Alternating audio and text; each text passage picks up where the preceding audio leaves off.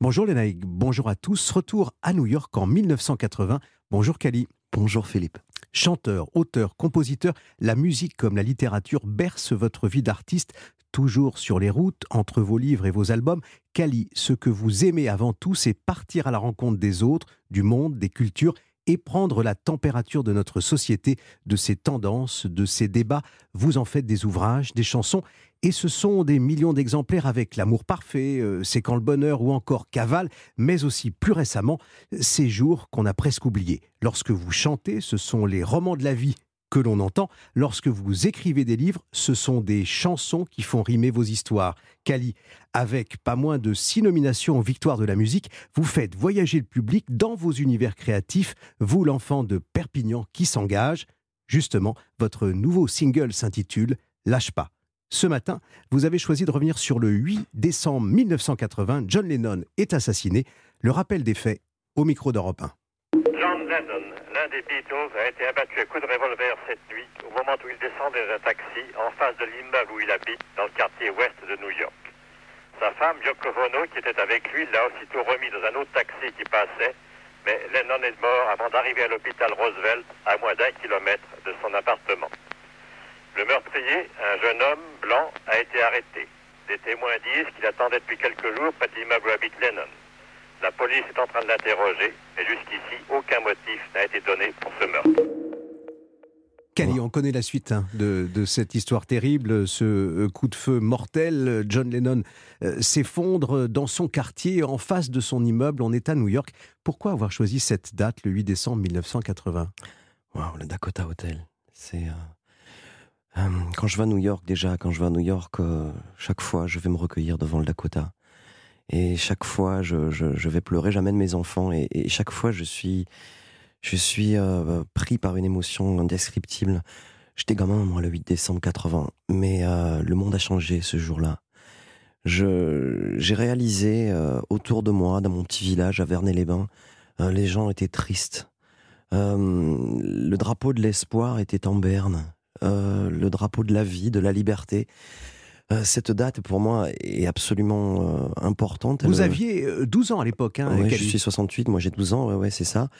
Et je me dis toujours que aujourd'hui, avec tout ce qui se passe, encore une fois, les guerres, avec cette, ce, ce, monde qui va mal, comment John Lennon aurait envisagé les choses?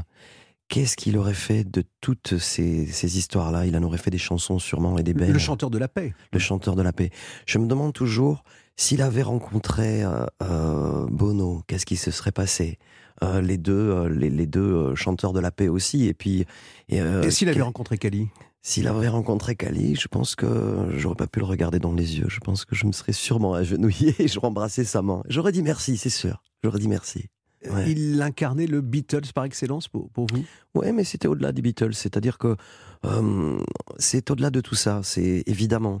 Mais, mais pour moi, c'était euh, euh, l'homme, la présence, le charisme, l'engagement.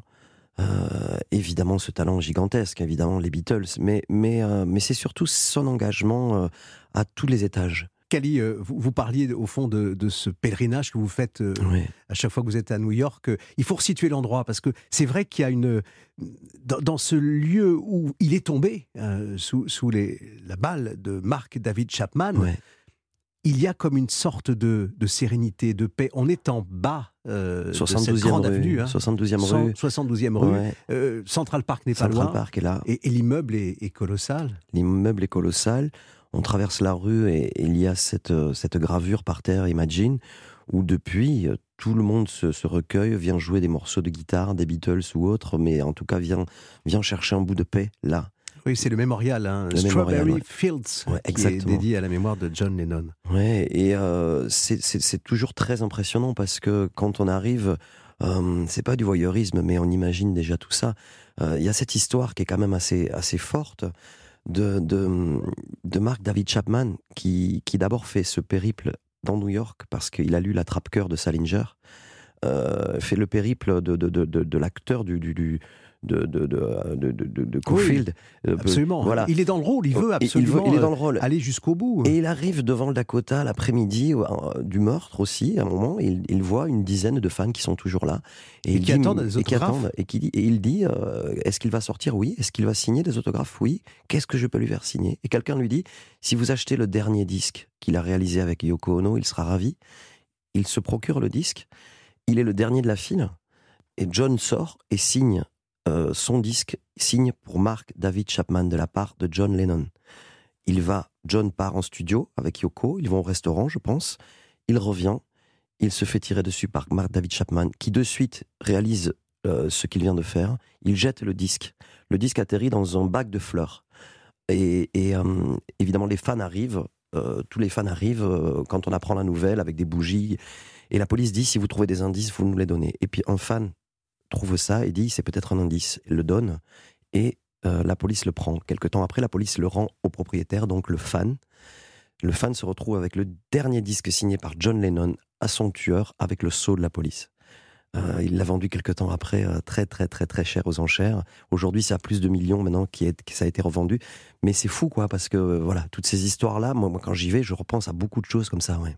Mm. Est-ce qu'il y a, euh, Kali, un peu de John Lennon dans, dans ce que vous faites euh, euh, aujourd'hui, dans ce que vous composez Je pense à ce nouvel album, Ces jours qu'on a presque oublié, qui vient de sortir? Oh, il y a toujours, je pense que la source, on boit, quoi qu'on fasse, on boit, on boit, tout le monde boit à la source. Et John Lennon est quelqu'un de la source, c'est la source quelque part. Donc oui, évidemment. Après, c'est euh, moi j'ai toujours aimé les, les, les, les, chansons dénudées de John Lennon. J'ai toujours aimé quand il était juste avec sa guitare. Euh, à l'os. Mon album est à l'os. Ouais. Et puis aussi l'influence. Euh, on essaie de voir dans l'éducation. On essaie de prendre, de picorer pour éduquer ses enfants, par exemple. Moi, je parle euh, de la suite quand je ne serai plus là. John avait dit à Julian peu de temps avant de partir, je reviendrai. je reviendrai sous la forme d'une plume blanche comme pour te dire, euh, je suis là, je serai là toujours, je t'aime, je t'aimerai toujours, je te protège, je te protégerai toujours. Et Julian, des années après, est allé jouer en concert en Australie, et le chef d'une tribu aborigène lui a offert une plume blanche. Il était bouleversé. Merci d'avoir été avec nous ce matin sur Europe 1, euh, Cali. Votre date était le 8 décembre 1980, euh, le décès de John Lennon. Et on se quitte avec Lâche pas, donc extrait de ces jours qu'on a presque oublié. À bientôt. À bientôt, merci.